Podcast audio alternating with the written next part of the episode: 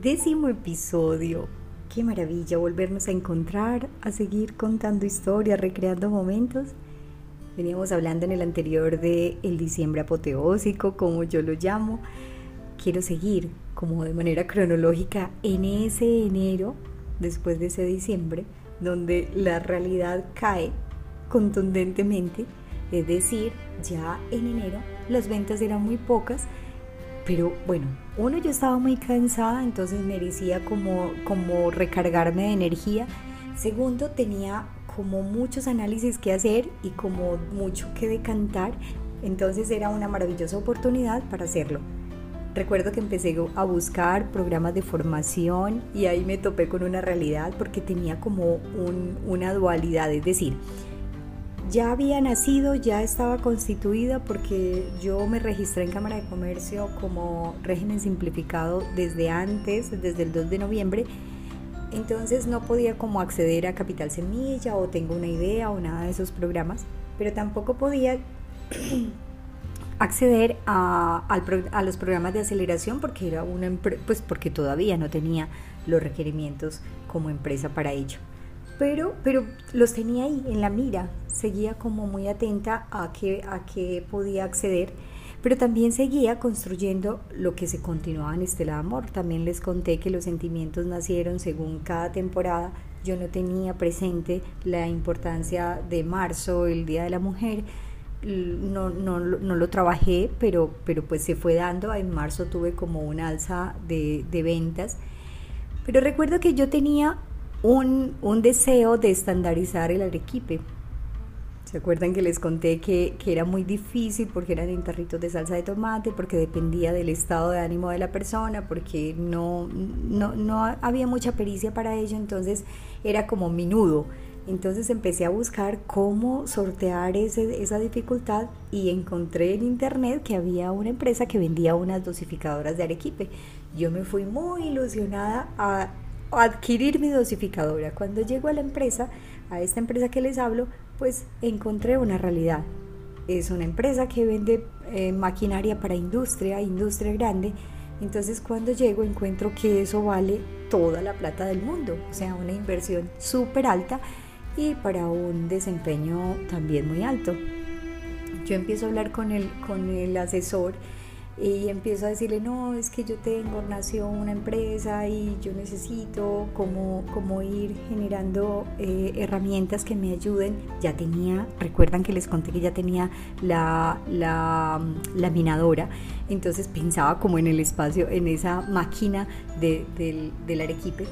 Entonces eh, el asesor me, me escuchó y de manera muy especial y amorosa me asesoró porque yo estaba preguntando por, un, por una maquinaria que yo creo que la voy a necesitar en 10 años, todavía no.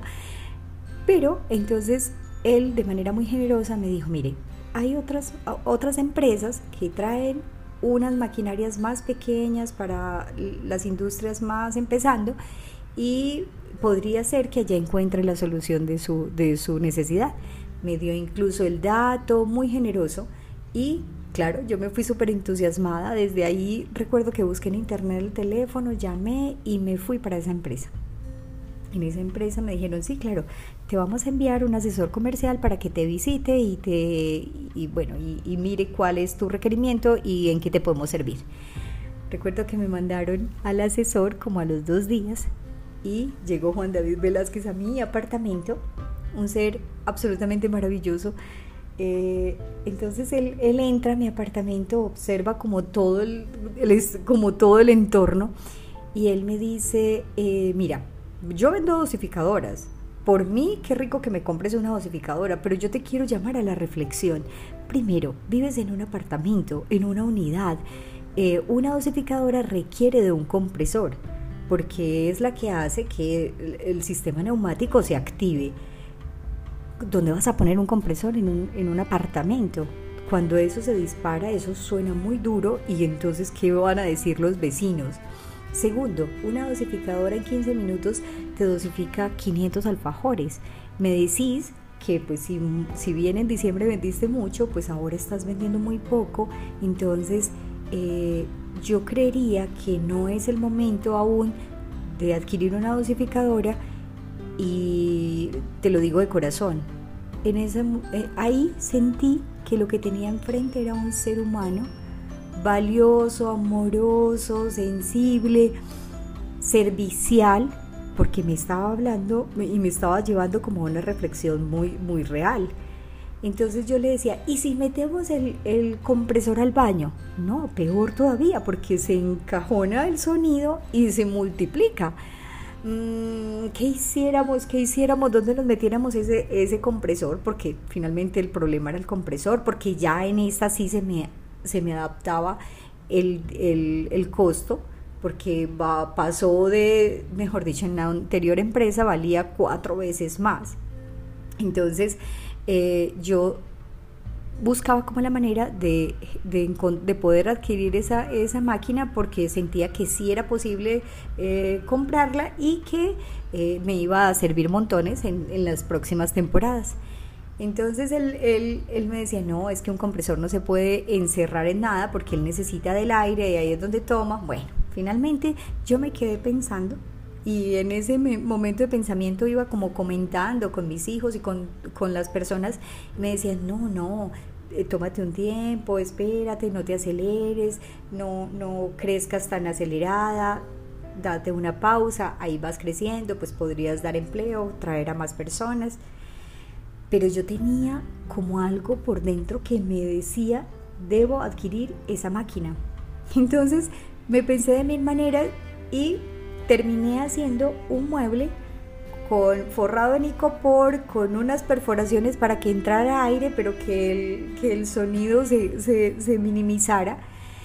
Y de manera, mm, yo no sé si, si terca, miraban los otros, yo siento que intuitiva, dije definitivamente yo voy a comprar esa dosificadora porque yo no quiero un mayo eh, que debe ser muy bueno, igual al diciembre o por lo menos cercano, eh, para, para tener un problema como el que tuve en diciembre. Finalmente eh, compré la dosificadora, me instalaron la dosificadora y en efecto, David me dijo, tráeme las galletas porque te quiero mostrar cómo funciona. En un segundo, habían alfajores por todas partes, 500 alfajores, que yo decía, madre, ¿cuándo vendo toda esta cantidad de alfajores?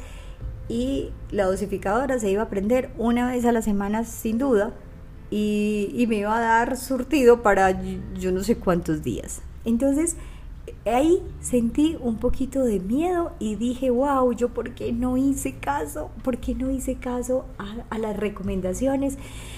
Pero bueno, ya, metí una mano, metí el pie y hay que salir adelante. Recuerdo que al tercer día de haber instalado la dosificadora, me llaman de la alcaldía de Medellín y me dicen, señora, ¿usted tendría la capacidad de entregarnos 6.000 alfajores en tres días? Claro que tenía la capacidad de entregarlo, ya tenía la herramienta para hacerlo. Entonces dije sí, eh, cerré el negocio y justo con esos 6.000 alfajores pude pagar la dosificadora que compré de manera tosuda tal vez, pero yo siento que de manera intuitiva, porque quienes emprendemos o llevamos la empresa palpitando dentro, como que de alguna manera nos vamos conectando con lo que ella requiere. Entonces, ese, esa negociación fue muy importante porque le daba, le daba pues, respaldo a la inversión, pero también eh, fue exponencial porque abrió mi pensamiento a posibilidades, a confianza, Seguro que me he equivocado en muchos momentos y he hecho cosas que no corresponden o que no era, pero de cada cosa sacamos un aprendizaje específico. Eh, vamos como entendiendo cuál es la dinámica y vamos ampliando nuestra capacidad de comprensión, de nuestra intención. Y eso fue para mí muy determinante porque tenemos que confiar en nuestro instinto, tenemos que, siento, siento yo, tenemos que ejecutar en confianza, pero tenemos que actuar también porque mm, pues se vendieron esos 6.000 alfajores, pero ya había una capacidad instaurada para salir a, abrirse al mundo. Finalmente, eh, eso, eso fue muy mágico pero ya se estaba generando una cantidad de cosas que estaban dando mucho peso a mi vida personal. Es decir, ya yo tenía un entorno de, trabajo, es decir, mi, mi apartamento ya era el 80% empresa y solo estaba como acomodada muy bien en mi cama y en un espacio de la cocina, entonces estaba generándose como un entorno de peso y de trabajo permanente. Había la necesidad de empezar a buscar cómo salir de, mi apartamento. También era necesario como empezar a generar todo ese respaldo, ese registro en Vima, todas esas cosas para poder empezar, para poder negociar con empresas que así lo requieren. Entonces, eh, en junio se llegó el momento de salir de mi apartamento. Tenía que buscar dónde hacer mi planta y ahí es cuando me voy a Manila, la casa donde ustedes conocen, una casa que primero eh, era habitada por una señora mayor que ya no podía subir escalas, entonces quería o necesitaba su familia eh, buscarle un espacio donde ella estuviese mejor entonces la señora nos alquiló la casa, nos permitió hacer las adecuaciones necesarias para poder generar el espacio de planta de producción y hacer como todo un, entorno, eh, bueno, con los requerimientos indicados, pero yo no podía, no me alcanzaba para pagar toda la casa. Entonces la tomamos entre dos empresas y la mitad de la casa era de esa empresa, Diof, y la parte de atrás era mi, planta de producción, un pequeño espacio donde recibía a la gente, no sé si muchos recuerdan como ese espacio, nos sentábamos en una mesa, conversábamos y, y, ahí pasaba yo el pedido a las empleadas que estaban detrás de la cortina donde está la planta de producción. Y, era algo muy cálido, era algo muy íntimo, eh, pasaron cosas muy bellas en ese pequeño espacio recuerdo una historia que me marcó muchísimo porque imagínense que alguien, una amiga, vino a comprarme unas cajas de alfajor y el esposo le dijo, yo te espero aquí, eh, yo te espero aquí, anda tú. Y ella le dijo, no, amor, ven, vamos, lo conoces, ven. Finalmente lo convenció y él subió a ese pequeño espacio, a esa pequeña mesa, a esperar que entregáramos las cajas. Sobre la mesa había una caja de, muestra de cómo eran los productos y todo y en esa y en esa en esa cajita había el sentimiento de bondad de esperanza de respeto bueno sentimientos muy particulares no sé por qué estaban ahí. O sea no sé por qué esos sentimientos específicos estaban ahí. Pero entonces el señor estaba sentado esperando a que saliéramos y yo conversando con, con su esposa Resulta que luego entraron otra pareja, una señora y su esposo, y eh, se, tenían que sentar en el pequeño espacio que había. Resulta que esas dos personas, esos dos hombres se conocían y esos dos hombres habían tenido como unas dificultades personales y en ese momento se produjo pues el espacio era tan pequeño que era necesario saludar, conversar se produjo como un espacio de reflexión para uno de ellos, que fue el que me contó la historia. Luego él me decía, yo observaba esa caja y decía, es, es el momento de sanar heridas y de, y de construir una nueva historia. Para él fue un momento como de sanación, siento, porque él dijo, ahí dejé atrás cualquier malentendido que hubiese tenido con esa persona y ahí empecé a vivir en, un, en, en una manera diferente frente a esa persona que tuvo enfrente y que quizás antes eh, evitaba en aeropuertos, en donde me lo encontraba por las dificultades que habíamos tenido en el pasado.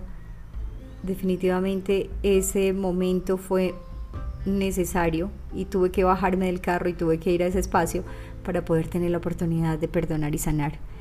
Imagínense las historias que atesoro de esta empresa, de este ejercicio, de esta oportunidad que me está dando la vida, de conectar con la humanidad y de recibir un montón de, de oportunidades que se generan a partir del sentimiento, a partir de la conciencia, a partir de la oportunidad de, de conectar a través de un pretexto que puede ser el alfajor o la torta, porque finalmente yo siento que fue la vida misma la, que los llevó a los dos a ese pequeño espacio con una, con una cajita que les hablaba de bondad, respeto, eh, no sé, no, no, recuerdo realmente cuáles eran los sentimientos, pero cuando me lo narraban me decían, eh, porque quien me lo narró fue realmente la esposa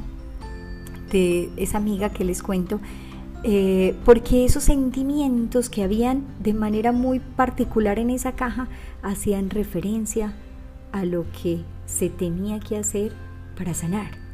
¡Wow! Estoy llena de historias en Estela de Amor que, que son transformadoras y que son, que son reflexivas. Imagínense que eh, una vez llegó una joven eh, a la empresa y decía, es que yo vengo a decirte que yo por esta empresa decidí vivir. A mí me generó como tanto impacto lo que ella decía que le dije, ¿cómo así? Explícamelo. Me dice, mira, yo muy joven fui diagnosticada de un cáncer de mama, entonces me hicieron el tratamiento, pero luego, creo que a mis 26 años, vuelven a diagnosticarme y yo decido que yo no quiero volver a hacerme ningún tratamiento. Entonces elijo no hacerlo y eh, recuerdo que una, ah bueno, y mi mejor amiga o una amiga del colegio me lleva una cajita con estos sentimientos y con, esta, con estos alfajores. Cuando yo abrí esa cajita, yo sentí una energía, yo sentí que esa caja me hablaba, yo sentí que, que me dio como, como un entusiasmo de vida porque además ella anexó un, un texto donde decía que la humanidad me necesitaba, que el mundo no era igual sin mí. Entonces en ese momento decido volver a empezar. Cuando fue a Estela de Amor ya había acabado su tratamiento, todavía estaba un poco calvita del tratamiento y decía, yo me siento muy agradecida porque eh, fue un momento de reflexión y de profunda decisión a partir de esta experiencia. Pues se me acaban las palabras, como les decía en un momento, como dice Julio Cortázar, las palabras nunca alcanzan cuando lo que hay que decir desborda el alma. Cuando me cuentan esas historias que son demasiado trascendentes y ahí yo siento, wow, esto tiene todo un sentido, tiene un, todo un propósito, nace con una intención clara. Sí, es, es obvio que somos una empresa, sí, es obvio que tenemos que vender eh, y, gestionar la operación, porque tenemos la responsabilidad de 18 familias, pero es claro que lo que tenemos es la oportunidad de impactar el alma y de tocar el alma. Entonces vuelvo a la esencia, lo que nace del alma la toca y se queda en ella, es decir, nosotros trabajamos con un propósito muy genuino y específico de generar momentos memorables que alimenten el alma. Entonces, narrarles estos, estas intimidades, eh, entregarles estas vibraciones, eh, me llenan de alegría, me llenan de entusiasmo y los invito a que conecten con ese propósito más profundo, a que todo cuanto hagan tenga una intención siento que lo más importante es la intención. Uno muchas veces se, se, equivoca y se excede y hace cosas que no corresponden, pero lo que hay que revisar es con qué intención lo hice, desde dónde salió esta, esta acción. Muchas veces nos equivocamos, pero sabemos en el, cuando vamos a hacer esa reflexión íntima y, y como esa evaluación, sentimos que la intención realmente es lo, lo más cuestionador, lo más evaluador, porque si tu intención es buena, si tu intención es con el propósito de servir y ayudar, entonces ese regaño asertivo eh, valió la pena. Es como cuando llevamos los niños los bebés a una vacuna, que nos parte el alma saber que les duele, pero que en el corazón sabemos que lo estamos haciendo por su bienestar, por su seguridad, por, por, darle herramientas eh, que lo acompañen en la vida. Entonces, entienden por qué me emociono, entienden, entienden por qué me alegra pararme frente a ustedes, frente a esta oportunidad de conectar y recrear, porque alimenta mi alma, eh, me lleva a la reflexión, me lleva a la conexión y me lleva al propósito también de compartir lo vivido, porque también aprendemos de las experiencias de otro. Recuerden que les conté de todo lo que aprendí de Carlos de manera como por osmosis, pero que se quedó en mí dándome elementos. Si mi experiencia, si mi camino, si mi mirada de algo sirve, lo voy a entregar desde el corazón, porque muchas veces una palabra, una reflexión transforma vidas y cuando se transforma una vida se transforma una familia y se transforma una sociedad. Entonces, eh, esa es la, alegría y la vibración que sienten cuando yo me, me paro frente a este espacio, eh, porque de verdad es como el regalo y la oportunidad de entregar, no sé a quién, no sé quién me escucha, pero quien me escucha y quien se conecte con este espacio es porque de alguna manera tenemos conexión desde el alma y, vibración desde lo, desde lo que hemos elegido vivir. Gracias por escucharme, gracias de nuevo por la oportunidad que me regalan y yo seguiré aquí muy emocionada. Eh, creo que ya vamos a terminar esta primera, a ver, como el primer episodio. Quiero pasar a un segundo episodio porque quiero empezar a hablarles de mí, para que entiendan por qué digo lo que digo, eh, siento lo que siento, hago lo que hago, eh, porque finalmente damos de lo que llevamos dentro.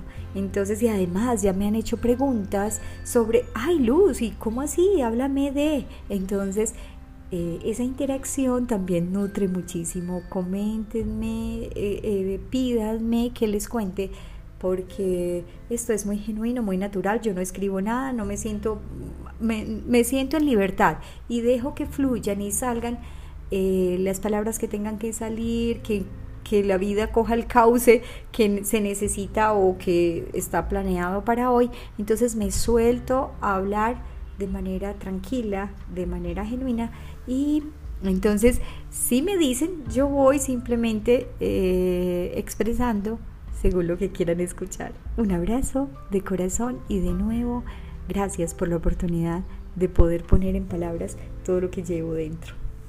Nos vemos hasta la próxima.